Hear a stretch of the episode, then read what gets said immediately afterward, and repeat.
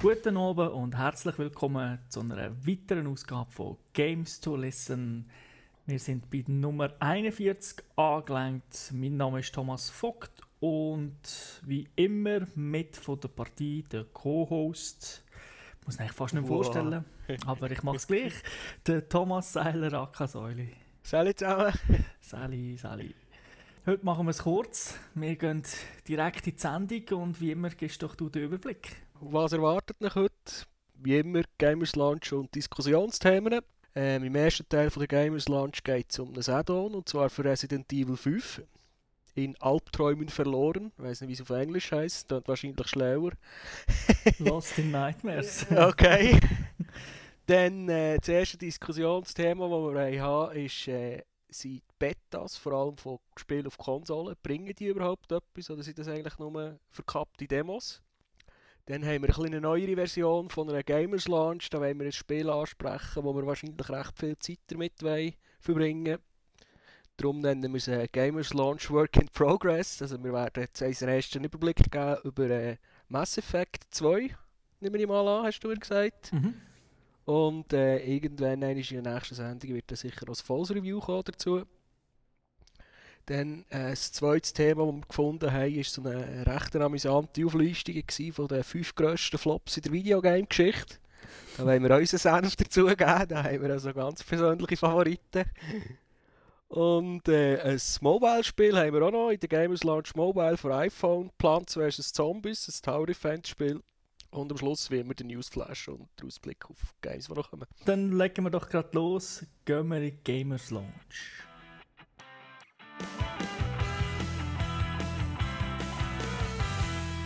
Dann sind wir wieder zurück. Dann gehen wir doch direkt in Gamers Launch, der erste Teil. Und wie immer noch schnell so der Überblick, was wir sonst noch gespielt haben, außer das, was wir heute besprechen. Bei mir war es sicher äh, Demon's Souls. Gewesen. Ohne viel zu sagen, es ist ein schwieriges Spiel und es ist ein Zeitgrab. Es könnte also noch ein bisschen dauern, bis ich da ein richtiges Review beieinander habe. und äh, ja, was hast du noch gespielt? Hey, ich habe ein Spiel gezockt, das du mir empfohlen hast in einem vorangehenden Podcast. Und zwar, ich glaube, Traffic Rush heißt das. Vom iPhone. Okay. Es war ja auch kostenlos. Gewesen. Mhm. Ja, recht kurzweilig. Mhm. Ich habe mich ähm, auf die Titel konzentriert, die wir heute werden besprechen Ja, dann gehen wir zum ersten Spiel bzw. DLC von heute. Resident Evil 5 in Albträumen verloren. Published und entwickelt von Capcom. Der erste DLC, der jetzt ist rausgekommen für das Spiel, ein Jahr nach dem Release. Das Spiel ist für äh, PS3 und Xbox 360 erhältlich, ist ein Horror-Shooter ab 18 und der DLC kostet knapp 8 Franken oder 400 Microsoft-Punkte. Das ist so der Rahmen und jetzt kannst du loslegen. Also das Add-on führt einen Teil von der Hauptgeschichte weiter. Und zwar hat man bei Resident Evil 5 damals so eine Cutscene gehabt, wo sich der Chris mit der Shiva zusammen, also die beiden Hauptcharaktere damals, so lückenhaft hat man zurückerinnert, wie er damals mit der Partnerin Jill Valentine, wo auch im Spiel vorkommt, äh, in so einem Altherrenhaus war und sie dort irgendwie verloren hat. So House of the Dead. ja, oder Resident Evil 1, okay. kann man so sagen. Man spielt dort den Chris und natürlich Jill und nicht Jiva. Also es ist wieder Frau und Mann, aber halt äh, das mal eine andere Frau. Und man ist in dem, wie schon erwähnt, in dem Haus von dem Oswald oder Oswell E. Spencer, der Gründer von der Umbrella Corporation. Ja, den Namen den kennt man doch, wenn man die Serie verfolgt hat. Es ist auch die Hütte, glaube ich, aus dem ersten Teil. Man geht da vor wieder rein und fühlt sich sofort daheim. Also ja. Sofern man einfach die alte Resident Evil gespielt hat, weiß man, aha, kommt mir irgendwie bekannt vor. Und es ist auch eigentlich ein Hommage an Resident Evil 1, würde ich jetzt sagen. Es gibt sogar ein Easter Egg. Dann hat man sogar wieder die fixen Kamerawinkel, wie man es aus dem 1 kennt. Genau. Nehmen wir mal an, du hast das wieder äh, online Koop gespielt, oder? Ganz genau, der Bonus-Content. Man kann auch solo spielen, dann übernimmt der AI die Rolle vom Kollegen oder halt eben mit einem menschlichen Mitspieler, Online-Koop oder Splitscreen. Ich habe jetzt äh, Online-Koop gespielt. Ich muss aber sagen, wer Solo spielt, darf sich freuen auf einen massiv verbesserten CPU-Kollegen. Äh, verhaltet sich ein bisschen schlauer, aber ich glaube, das liegt auch daran, dass Spiele sich anders anfühlt als äh, das Hauptgame. Also das Add-on ist ein bisschen anders. Aber natürlich am meisten Spaß ist ganz klar der menschliche Mitspieler. Die Steuerung und äh, die Sichtweise ist genau gleich geblieben wie im Hauptspiel Resident Evil 5. Ich hatte zuerst ein bisschen so meine Zweifel, gehabt, weil eben, es ist schon ein Jahr her und das Spiel das letzte Mal gezockt habe, dass ich die Steuerung noch beherrsche, weil es ist ja nicht so 0815, man ist sich nicht so gewohnt, aber äh, nach fünf Minuten hast du das Ganze wieder drin. Das Spielprinzip in dem Haus erinnert schon allein halt, weil es dort spielt, eher an Resident Evil 1. Es ist nicht mehr so actionlastig wie das Hauptspiel. Es gibt viel mehr Rätsel, die auf Coop ausgelegt sind. Mhm. Das Haus hat neben dem üblichen Zimmer, wo man reingeht und sagt, ah, schau da, da ist doch, ich weiss noch, das ist der Kamin, das ist der, Ess, Essraum. Äh, also die sind auch wieder dort. Hat das Haus selber noch einen sehr grossen Keller, wo man sich äh, wird umtreiben und auch eine nicht so unterschätzend grosse Kanalisation, wo doch ein bisschen für Abwechslung sorgt im ganzen Level-Design. Gegner tauchen jetzt nur noch vereinzelt auf, dafür überraschend und meistens mit einem Schockeffekt. das kennt man doch auch von früher. Genau, ich bin ein paar Mal äh, wirklich sehr, sehr verschrocken. Teilweise ist nicht mal ein Gegner gekommen, sondern einfach eine Leiche entgegengeflogen. also das war ein Kritikpunkt im Resident Evil 5 selber, dass es wenig Schockeffekt hat. Da hat es jetzt doch ein, zwei mehr. Ich muss auch hier sagen, da kommt hm, etwas, was mir nicht so ganz passt hat. Es gibt nämlich nur einen neuen Gegner. Der taucht zwar mehrmals auf, ist auch ein sehr grosser Gegner, man muss koordiniert gegen ihn kämpfen. Aber ich glaube, zwei, drei verschiedene Arten von Gegnern hätten dem Spiel jetzt auch nicht geschadet. Weil es taucht jetzt wirklich gar keine anderen mehr auf, nur noch der eine, plus natürlich der Endboss. Okay, also zwei Gegner im Prinzip. genau, ja. Und der Endboss ist in dem Sinne auch nicht neu, weil äh, man sieht schon den Cutscene vom Hauptspiel, wer das wird sein. Und äh, ist im Prinzip auch der gleiche wie im 5, also der letzte Endgegner. Okay. Weitere Goodies, die enthalten sind, sind Trophies, Achievements, klar, sowie Figuren, die man freispielen kann. Dann gibt es ein Online-Leaderboard. Insgesamt tut das Spiel etwa eine Stunde bis zwei, je nach Schwierigkeitsgrad. Aber ich finde, das ist alles im grünen Bereich für so ein downloadable Content. Ich hätte jetzt, nachdem was du erzählt hast, wie viele Maps und wie gross es ist, hätte ich jetzt eher gedacht, dass es ein bisschen länger dauert. Wir haben etwa anderthalb Stunden, kann nicht ganz.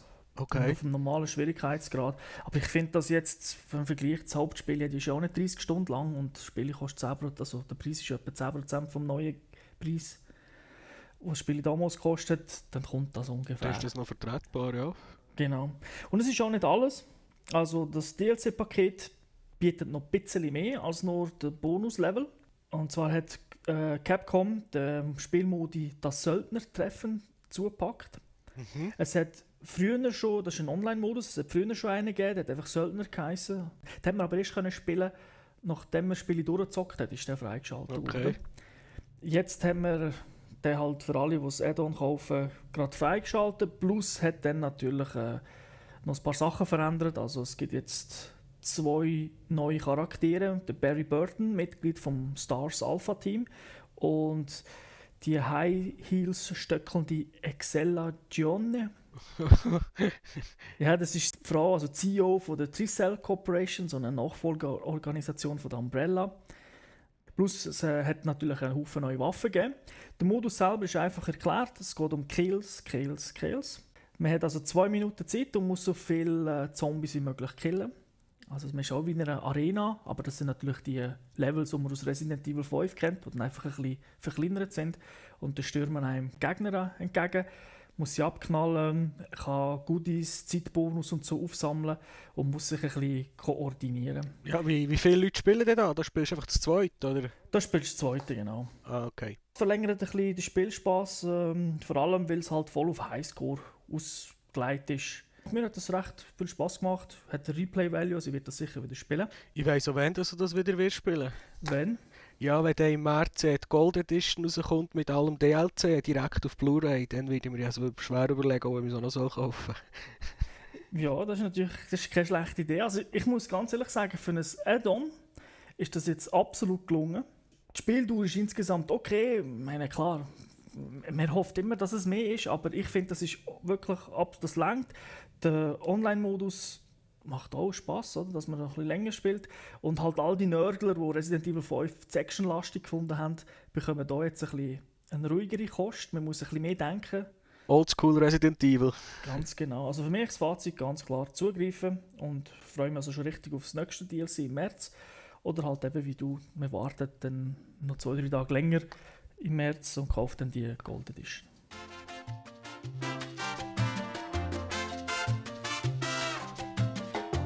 Ja, kommen wir zu unserem ersten Diskussionsthema für heute. Und da geht es um eine Frage, die ich, mir, die ich mir schon länger stelle.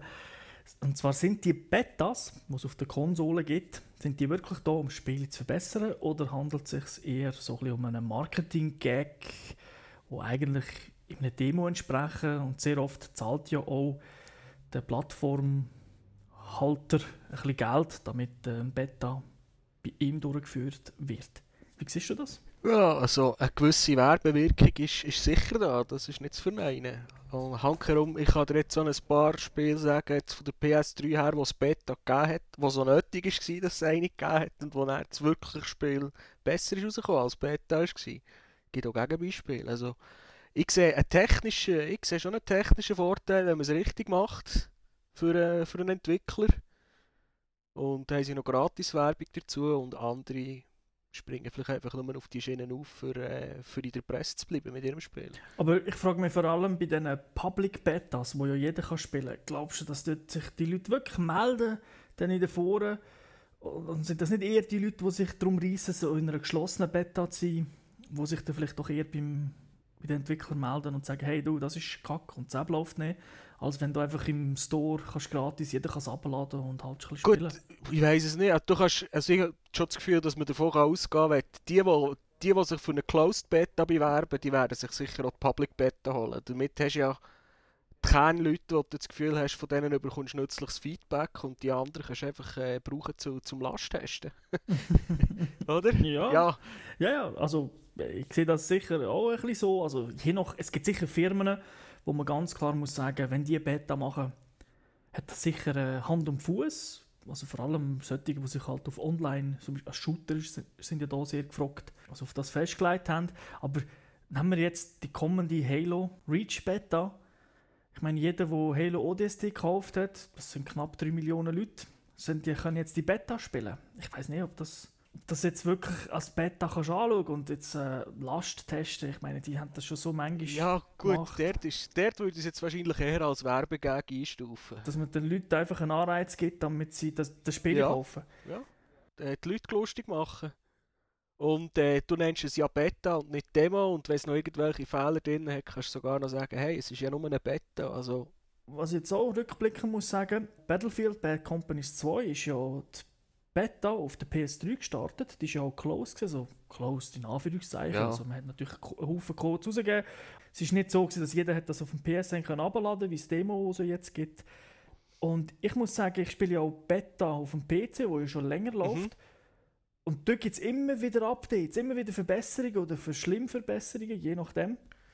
Ich habe kein einziges Update gesehen auf der PS3. Dort ist einfach die Beta gekommen und man hat drei Wochen spielen nicht einig habe ich ein, ein Update abgeladen. Und da frage ich mich, ja, also je nachdem, was sie natürlich testen, vielleicht wollen sie ja nochmal schauen auf der Map, wo die Leute rumlaufen, um irgendwie Hotspots zu vermeiden oder so, aber man hätte schon erwartet, dass man vielleicht das eine oder andere schon allein psychologisch verbessert, oder? Ja. Also, dass mir ein Placebo-Patch gibt, mit dem ich das Gefühl habe, hey, es wird etwas gemacht. Ja, außer Sony zahlt dafür.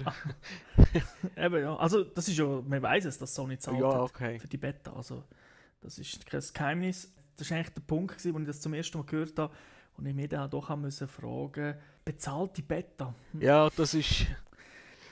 Ist ein bisschen fragwürdig. Also nicht, für, für den Spieler ist es ja sicher ein Plus. Er kann zocken. Ich finde, in so einem Fall könnte man manchmal auch ein bisschen ehrlicher sein und vielleicht sagen, es ist doch einfach nur ein Demo. Ja. Auch dort könntest du eigentlich Sachen testen. Das tut mir einfach so ein bisschen immer Beta vorschieben. Ist, ja, man hat es jetzt auch bei Google gesehen, ist vielleicht auch einfach ein Hype.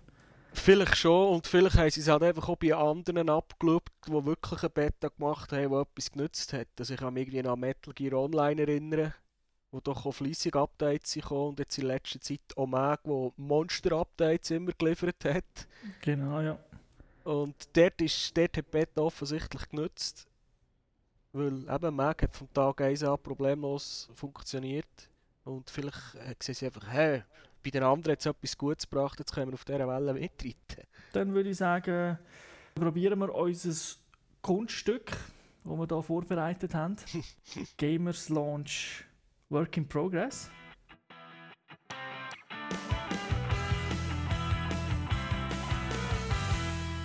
Ja, jetzt du mal erklären, was wir da damit meinen.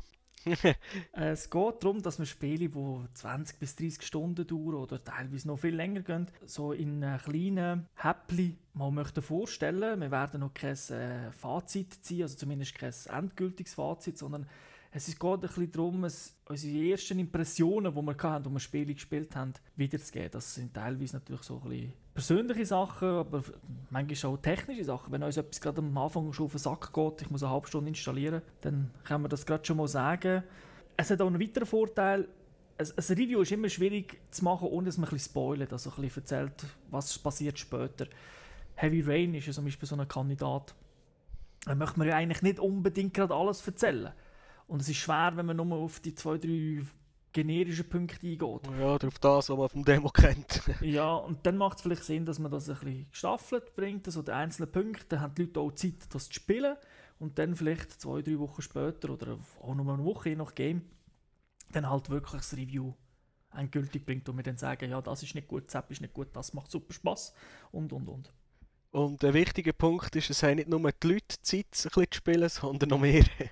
genau. Was viele nämlich nicht wissen, ist, wenn man ein Spiel so ein für Reviews gamet, ist das manchmal anstrengend. Also das heisst, man spielt es einfach ein bisschen anders. Man, man probiert schon zu geniessen, aber handherum probiert man auch gleich wieder so schnell wie möglich eigentlich durchzukommen, damit man halt etwas zu erzählen hat. Ja, und man hat halt dann teilweise auch den extra scharfen Blick für irgendwelche Grafikfehler oder so. wo einem vielleicht sonst gar nicht so würden auffallen Ja, also das ist ja so. Also, es gibt ja Spiele, die du vorgestellt hast und ich zwar auch gespielt habe, aber mehr relaxed, war vielleicht gar noch nicht so weit gewesen und dann es ist einfach ein anderes Spielen. Ja. Das gibt uns auch, auch ein bisschen mehr Zeit. Wir möchten die, die Work in Progress auch relativ kurz halten. Es ist nicht so einfach. Jetzt beim ersten könnte sie das sogar auch länger gehen, als wir geplant haben, aber im Schnitt so maximal fünf Minuten, würde ich sagen. Ja. Ja, dann kommen wir zum ersten. Ich glaube, das kannst du dir mal vorstellen. Ähm, muss mir noch gerade sagen, auf welcher Plattform das du spielst? Auf dem Xbox 360? Auf dem PC. Auf dem PC sogar. Also, es geht um das Rollenspiel Mass Effect 2. Published von Electronic Arts, entwickelt von BioWare. Ähm, ja, BioWare kennt man eigentlich, wer Rollenspiel-Fan ist.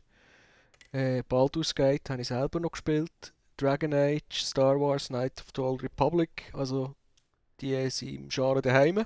Mhm. Wie, wie, schon erwähnt, das Spiel gibt es für die Xbox 360 für den PC. Ein Science-Fiction-Rollenspiel ab 18. We're at war. No one wants to admit it, but humanity is under attack.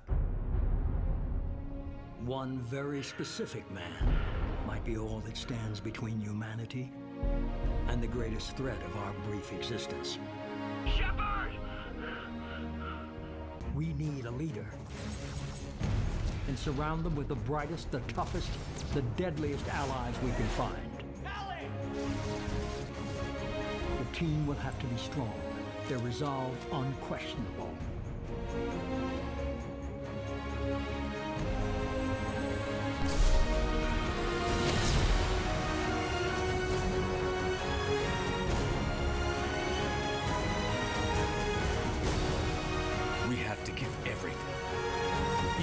Means our lives. We will stop at nothing. We will fight for the lost. Mass Effect 2 vereint so Rollenspielstrukturen mit einem Cover-Shooter-System. Und wohl das Wichtigste ist die, zumindest am Anfang für mich, sehr epische Science-Fiction-Geschichte, die aber auch schon im ersten Teil episch war und darum vermute ich, dass die im zweiten Teil bis zum Schluss auch so wird sein. das Markenzeichen ist so ein Entscheidungssystem mit den Dialogen. Man hat verschiedene Dialoge zur Auswahl und die, je nachdem, was man sagt, hat das eine Auswirkung im ganzen Spiel. Teilweise merkt man das dann auch erst später, wenn man sich mit einem verfindet hat, dass man dann drei, vier Stunden später erst äh, merkt, oh, da hätte ich auch anders können reagieren Okay. Jetzt zum Spiel selber. Ähm, eben, den Vorgänger habe ich auf der Xbox 360 gespielt, jetzt auf dem PC, weil ich halt einen neuen PC und äh, es mal ein bisschen testen Durch das habe ich aber das alte Safe Game nicht importieren weil äh, Mass Effect 2 bietet so eine Funktion, dass man, wenn man den ersten Teil durchgezockt hat, kann man Safe Game importieren und die Entscheidungen, die man dort getroffen hat im ersten Teil, die bleiben. Okay. Also, also jetzt ein Beispiel, ähm, man kann im Teil 1 eine Rasse, sozusagen eine komplette Rasse auslöschen Und wenn man das macht, man muss es aber nicht, dann ist die im zweiten Teil auch nicht mehr vorhanden. Und ich nehme mal an, dann entwickelt sich auch die Geschichte ein bisschen anders. Genau, und wo man es auch sehr merkt, sind bei den einzelnen Protagonisten, wo, wenn man die Leute trifft aus dem ersten Teil und man hat Safe Game geladen, dann äh, verhalten sich die natürlich ein bisschen anders. Man kennt sich ja schon, man muss nicht mehr die ganze Story erzählen, hey, wer bist du, was machst du da. Wir sind schon alte Buddies, aber wer das Spiel neu spielt, was ich jetzt auch gemacht habe, der verpasst in dem Sinne natürlich nichts, der muss auch den ersten Teil gar nicht gespielt haben. Es ist halt wie bei Filmen, es gibt so ein paar Insider-Sachen, ein paar, man sieht andere Cutscenes, aber insgesamt, man kommt die gleiche Geschichte überall. Also man sieht Cutscenes, die dafür den, den Veteranspieler nicht sieht und umgekehrt. Jetzt zum eigentlichen Spiel. Was mir aufgefallen ist, gerade am Anfang, die Grafik ist massiv verbessert worden. Das hat mir also sehr gefallen, ich habe mich gerade heimelig gefühlt und das ist natürlich, tut dem Spiel ja gut, wenn man gerade von Anfang an ein gutes Gefühl hat. Story, wir schreiben das Jahr 2183. Unser alter Ego, der Commander Shepard, hat den Ansturm von der brutalen Maschinenrasse, Rasse, der Reaper, erfolgreich zurückgeschlagen. Das hat man im ersten Teil gemacht. So viel Spoiler schon. und im zweiten Teil ähm, ja, ist man halt auf einer Mission unterwegs und gerade schon in der ersten interaktiven Cutscene stirbt man. und äh, Normandie, das ist unser Raumschiff, wird ebenfalls zerstört. Ja, habe ich gedacht, das fängt schon gut an. 100 Stutz ausgeben für 5 Minuten Cutscene. genau. Nachher fängt das Ganze eigentlich erst an. Man sieht einen Haufen Cutscenes, wo, wo dann äh, so ein bisschen die Geschichte ein bisschen erklärt, was, was jetzt weitergeht. So wie üblich ist halt im Universum nicht alles koscher. Und es gibt so ein Cerberus-Network, also es ist eine Firma mit viel Geld und Macht. Und die sucht sich einen neuen Leader für eine Mission, weil es passieren komische Dinge. Also so, so ganze Menschenkolonien, in verschiedenen Quadranten von dem Universum verschwinden einfach. Es ist niemand mehr um, wenn man auf den Planet geht, alles weg. Und es gibt so eine unendliche Struktur, aber wie es halt immer ist, ist bürokratisch, da entscheidet niemand, da wird diskutiert, was machen wir. Und dann springt halt das Cerberus Network ein. Nicht offiziell, sondern im Geheimen, wir lösen das Problem jetzt einmal. Okay. Sie suchen halt einen Leader und wer eignet sich da besser als äh, der, der schon im ersten Teil der Superhero war. Also erwecken wir uns wieder zum Leben. Natürlich mit Science-Fiction Hightech geht das. Easy. Dort kann man sich dann auch ein neues Facelifting geben, sprich man kann als Frau mal laufen, man kann als Alien mal laufen. also man muss nicht mehr die Hauptfigur, so wie es aussieht im ersten Teil, sein ich spiele es jetzt natürlich so, also ich sehe genau gleich aus im ersten Teil. Du kannst dich wirklich komplett als andere Person umlaufen, du kannst, du kannst dir wirklich Attribute geben, wie es halt aus einem Rollenspiel bekannt ist, wo man das kann machen kann. Das Spiel geht dann los, dann kann man zum ersten Mal im Cover-System kämpfen. Ich muss sagen, im ersten Teil ist das recht schlecht gewesen, im zweiten Teil ist das sehr gut gelungen. Es ist nicht ein perfektes Shooter-System, aber es funktioniert eigentlich recht gut. Wie du beim, beim Magmo gesagt hast, ja, Schießen ist gut integriert. Das ist nicht speziell gut oder speziell schlecht. Das funktioniert einfach. Das ist jetzt da auch so. Also es ist nicht besser als wie bei Gears of War oder so etwas. Ja, aber du, es muss echt den Zweck erfüllen. Es soll dir nicht, soll dir nicht im Weg sein. ja, und im ersten Teil ist es doch sehr oft im Weg. Und man kann natürlich auch seine Kollegen kommandieren, weil man, hat, man ist selten allein unterwegs. Und dann kann man auch äh, verschiedene Attribute geben. Es gibt wie verschiedene Klassen, die man kann aufleveln bei sich, aber auch beim, beim ganzen Team. Weil das ist ein grosser Aspekt. Die erste Drittel des Spiels, da geht es eigentlich nur darum, sich ein eigenes Team zusammenzustellen, äh, dass man, wenn das dann zum Endkampf wird kommen, dass man dann genug gute Leute hat. Da bin ich jetzt gerade. Also ich suche mir so mein Team zusammen. Das ist einfach super cool gemacht, vor allem mit diesen super geilen Dialogen, weil es ist wie in einem Film. Die Leute reden miteinander und du hast in der Mitte so wie einen Kreis, wo du verschiedene Antwortmöglichkeiten hast. Und die siehst du schon vorher, bevor, du, bevor das der Dialog überhaupt zu Ende ist. Also es, es läuft, es fließt, meinst du? Und das heißt aber nicht genau das, was du ausgewählt hast, sondern du sagst, du, du wählst eigentlich nur ein Stichwort aus. Du bist konstant am Entscheidungen treffen. Und das halt in einer super geilen Science-Fiction-Story, äh, wo auch optisch super geil dargestellt ist. Also bis jetzt ein Highlight hoffe, dass das bis zum Schluss äh, der Fall wird sein. Also so begeistert wie du tönst, werden wir nächste Woche schon ein Review haben davon. Uh, dann müsste ich aber noch gar viel spielen.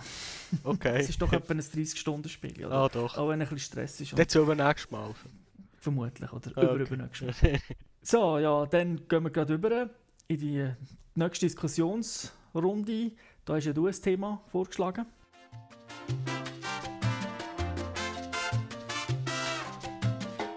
Bin beim Rumsurfen über einen Artikel bei einem Online-Game-Magazin OneUp gestolpert und äh, da hat sich jemand Mühe gemacht und zehn Jahre in der Videospielgeschichte ein bisschen zurückgeschaut und nach seiner Meinung die äh, grössten Flops, die dort auftreten sind, äh, kommentiert.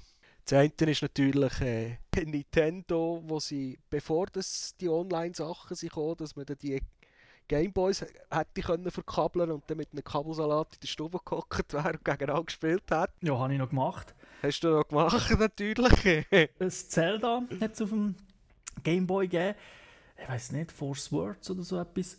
Und äh, das war aber der Hit. Gewesen. Das ist, vor allem damals, wo man nicht so oft so Koop-Spiele hatte, ist das jetzt wirklich eins gewesen, wo man äh, zusammen müssen arbeiten Man hat aber auch eine fiese und der andere eben zum Beispiel einen Abgrund abzuschmeißen, so im Zelda. Dann bist du mit dem äh, an LAN-Partys gegangen, oder wie? Nein, das nicht gerade, aber äh, wenn äh, ein Kollege oder so kam, hast du gesagt, nimmst du den Gameboy mit und einfach einer hat so ein Kabel braucht. Es sind ja auch nicht ein Haufen Games, die das unterstützen. Das ja, es, ist, äh, es hat offenbar auch nicht so gut eingeschlagen. Nein, also ich glaube, das Zelda das ist vielen geblieben, aber alle anderen... Hm. Oh. Alle, welcher andere? ja, also es ist halt, äh, wie man es von Nintendo kennt. Das ist so Multiplayer irgendwie. Ist ja heute nicht besser, oder? Ja, also ich habe selber kein Wii, aber ich habe das Friends-System schon live in Action gesehen und muss sagen, so eine Scheiße kann auch von Japaner in Sinn kommen. Sind vielleicht ein bisschen gar paranoid, was so das angeht, wegen kleinen Kindern, die online spielen oder so. Aber das mit diesen Friends-Code, Katastrophe. Also, ist ähnlich schlimm wie, wie Konami-ID. ja, nein, noch viel schlimmer. Oder? Also, ja. Bei Konami-ID musst nur du das eingeben. Bei Friends kommt man beide die jeweils Code eingeben und so. Stimmt, also, also das ist ja. ist ja fast schlimmer, als wenn ich mit meiner Bank kommuniziere und zahlen. du willst also dein Geld schneller los als Freunde reinholen. das ist es. Ja, ähm, Microsoft bekommt natürlich auch sein Fett weg mit dem, mit dem Red Ring of Death. Also muss ich schon sagen, marketingtechnisch haben sie sich wie immer recht lang, recht gut können rausziehen aber so ein Hardware-Fehler ist halt schon, schon ein rechter Klecks im Reinheft.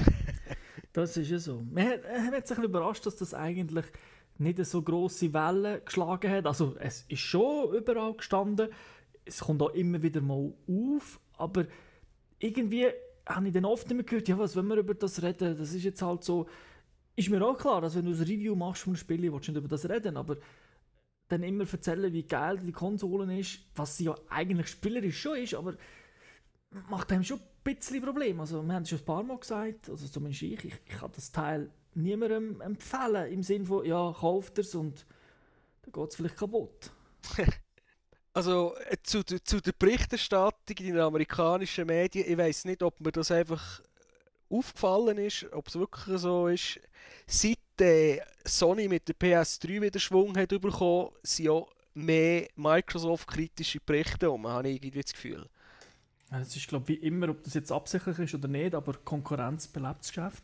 Und wenn du zwei, zwei Firmen hast, die auf ähnlich ähnlichem Niveau sind, beide mit, äh, ebenfalls mit gleich viel grossen Fuck-Ups, äh, ich glaube, macht das ein bisschen Sinn. Aber ich gebe dir recht, also PS3 hat Aufwind, generell in der Presse, dunkelt es mir.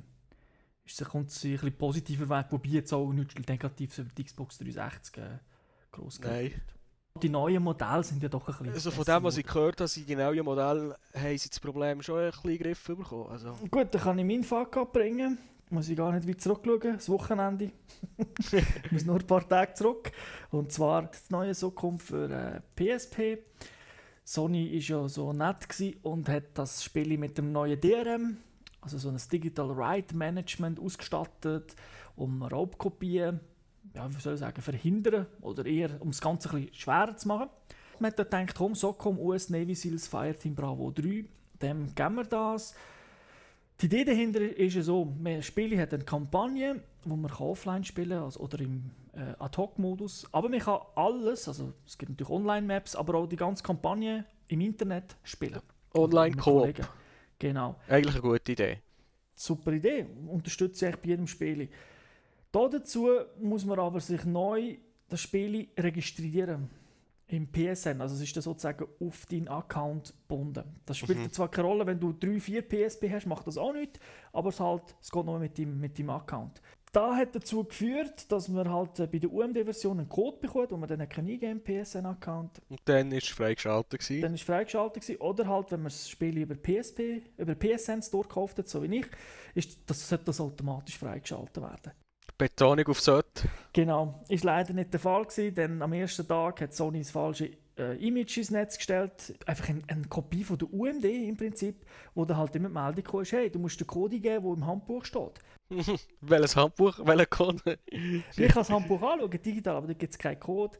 Wochenende, niemand bei Sony erreichbar, Hotline anrufen, z- 20 Minuten diskutieren, ah, stimmt, ja, das Problem ist zwar schon gelöst mittlerweile im Shop, also wenn man es jetzt kauft, kommt man die richtige Version über. Alles mühsam.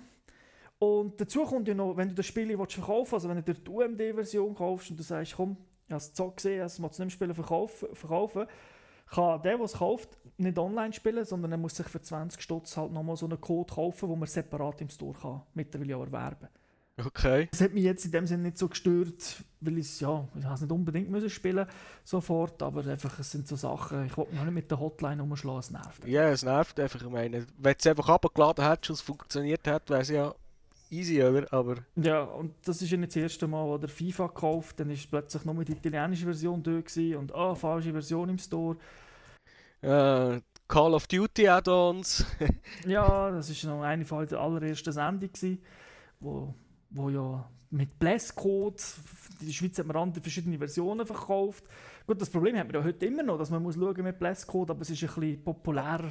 Ja, mittlerweile haben sie teilweise sogar einen kleinen Text im, im Store, was heisst, funktioniert nur mit Blesscode, bla bla bla. Also, da haben sie sich, glaube ich, noch juristisch abgesichert. Ich komme zum nächsten Fuck-Up. Auch nicht so weit zurück, Mass Effect 2. Auch da wieder online gekauft. Nicht bei Steam, sondern im EA Store. Deluxe Edition, abgeladen. Wunderbar, hat funktioniert. Kann ich nicht klagen. Aber äh, für Leute, die sich das Spiel zum Beispiel bei Amazon gekauft haben, also Deluxe Edition, oh, da kommt man dann da kommt man einen Code über, mit dem kann man gewisse Missionen freischalten. Kostet natürlich auch ein bisschen mehr.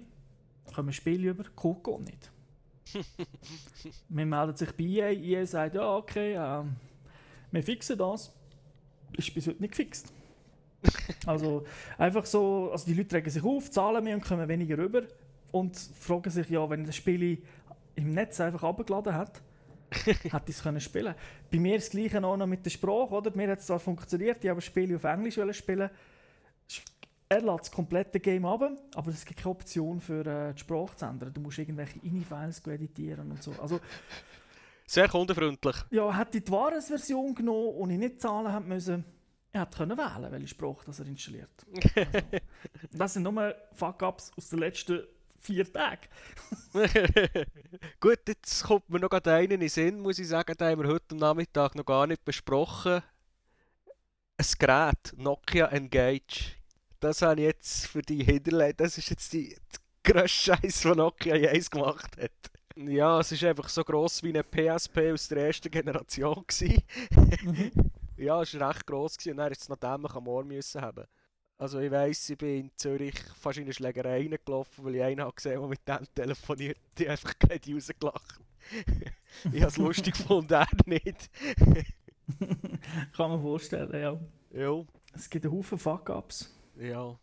Und die, die halt am nächsten zurückliegen, sind die, die ihm am besten in Erinnerung sind. Das ist es so, ja. Ich meine, ich rede gar nicht von meinem Virtual Boy von Nintendo. ja, der ist, Oder der ist schon erwähnt. 3DO. also so Sachen, das ist... Äh, ja, wenn man schon lange mit Konsolen schafft. Hat man einiges erlebt. Und überlebt. Es ist nicht immer nur, wie man sagt, oh, auf der Konsole ist alles perfekt, nur auf dem PC ist alles scheiße. Nein, nein. Es stinkt überall. Genau. Das ist ein amüsantes Thema. Vielleicht habt ihr ja noch irgendwelche ja, Fuck-Ups auch erlebt. Die könnt ihr uns ja mailen an podcast.gamester.tv und wir werden doch die dann auch vorlesen, wenn wir etwas bekommen.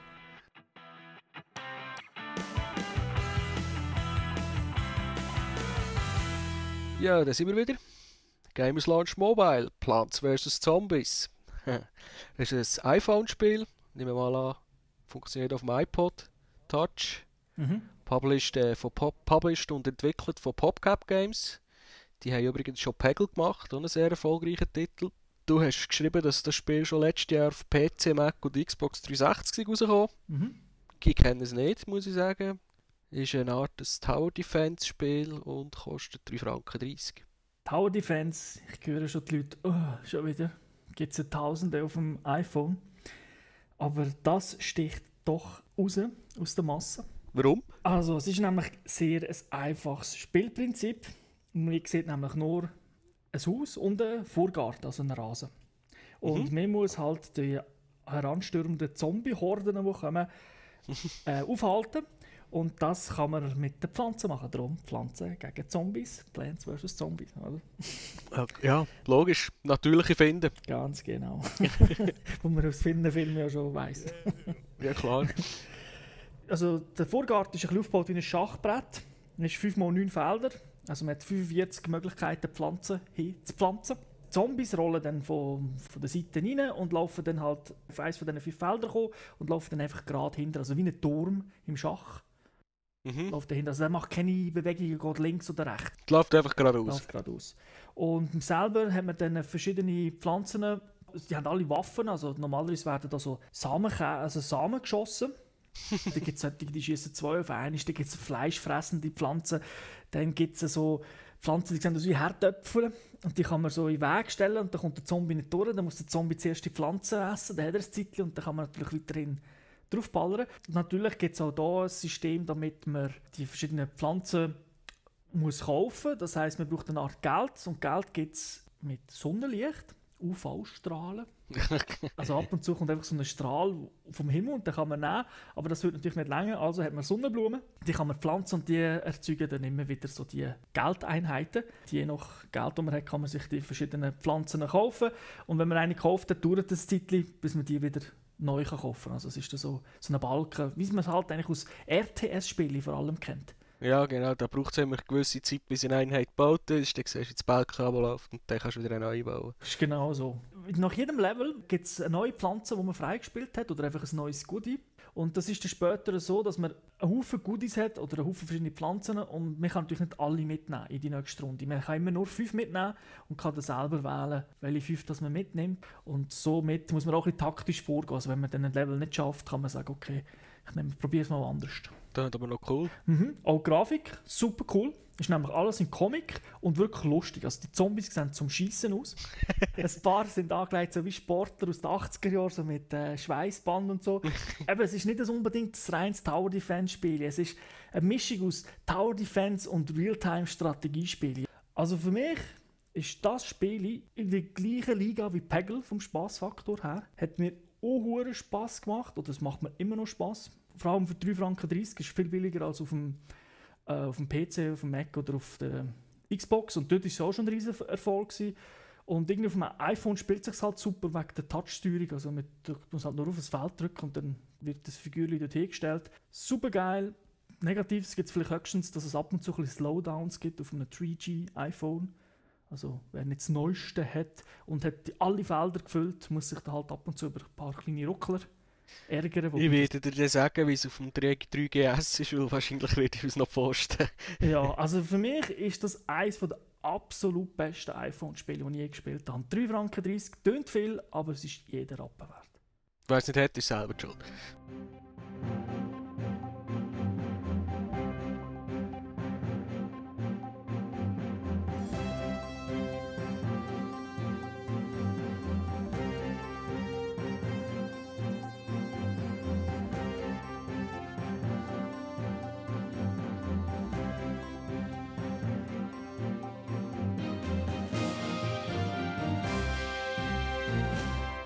Uncharted 2, Among Thieves, Sonys neuestes Lieblingsspiel, muss man sagen.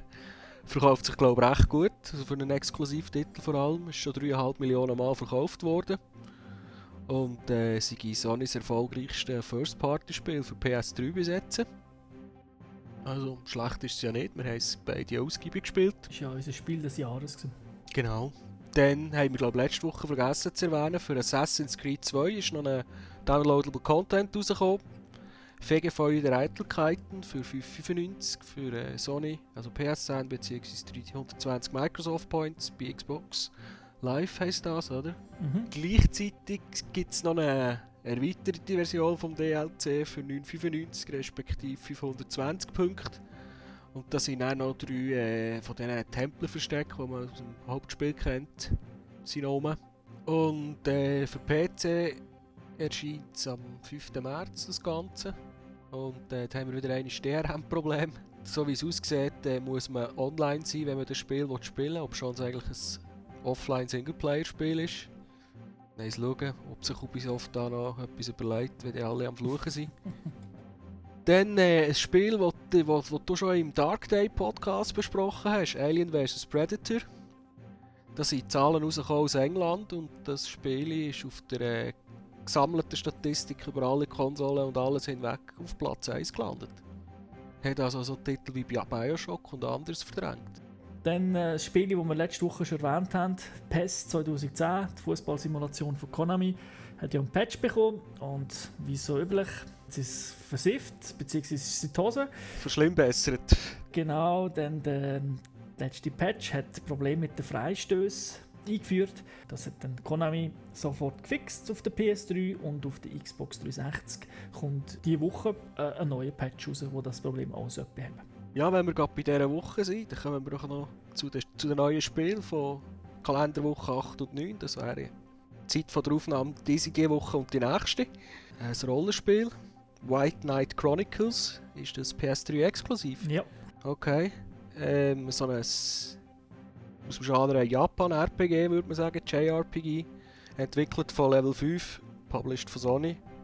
Seit Anfangswoche im Laden. So ziemlich für jede Konsole und Handheld außer PSP. Sonic und Sega All-Stars Racing ist draussen. PS3, Xbox 360, Wii und Nintendo DS. Sagen wir einmal ein Mario Kart-Klon von Sega. Ja, kommt etwa hin. Ich weiß aber nicht, wie gut das er ist. Gibt es übrigens ein Demo für die Xbox und für PS3, wo man sich das mal anschauen kann. Okay bin ich bis jetzt nicht dazu gekommen, habe ich verpasst. Dann äh, PSP-Titel von Sony, Echo Shift. Ich habe von Bildern gesehen und das sieht so ein aus wie ein abgespaced Echo Chrome, wer das Spiel noch kennt. Ist ebenfalls diese Woche rausgekommen und ja, also die, die Bilder kennen vom Vornamen, weiß ich nicht mehr. Escher heisst sie zum Nachnamen, der hat so die komischen 3D-Bilder gemacht mit dem Paradox drinnen. So ähnlich hat das auf den Screenshots ausgesehen.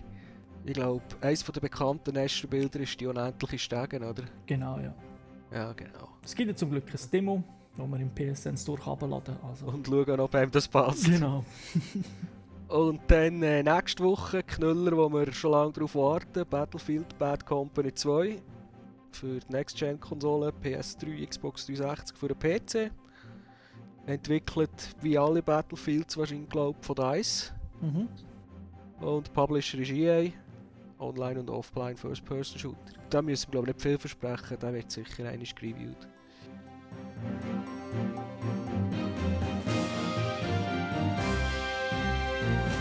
Kommen wir doch jetzt noch zum Ausblick für die nächste Sendung. Was meinst du, was könnten wir haben? Bei mir wird es ziemlich sicher Heavy Rain sein, das sollte diese Woche noch im Briefkasten liegen. Zu schauen, wie weit ich komme. Gut, du, Mass Effect 2? Ja, vermutlich ein bisschen weiter glaube nicht, dass es schon durch wird haben. Ich werde sicher auch Heavy Rain anschauen.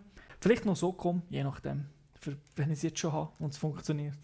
Okay. Bis nächste Woche wünsche ich allen eine wunderschöne Zeit bis dahin und äh, ciao zusammen. Tschüss zusammen.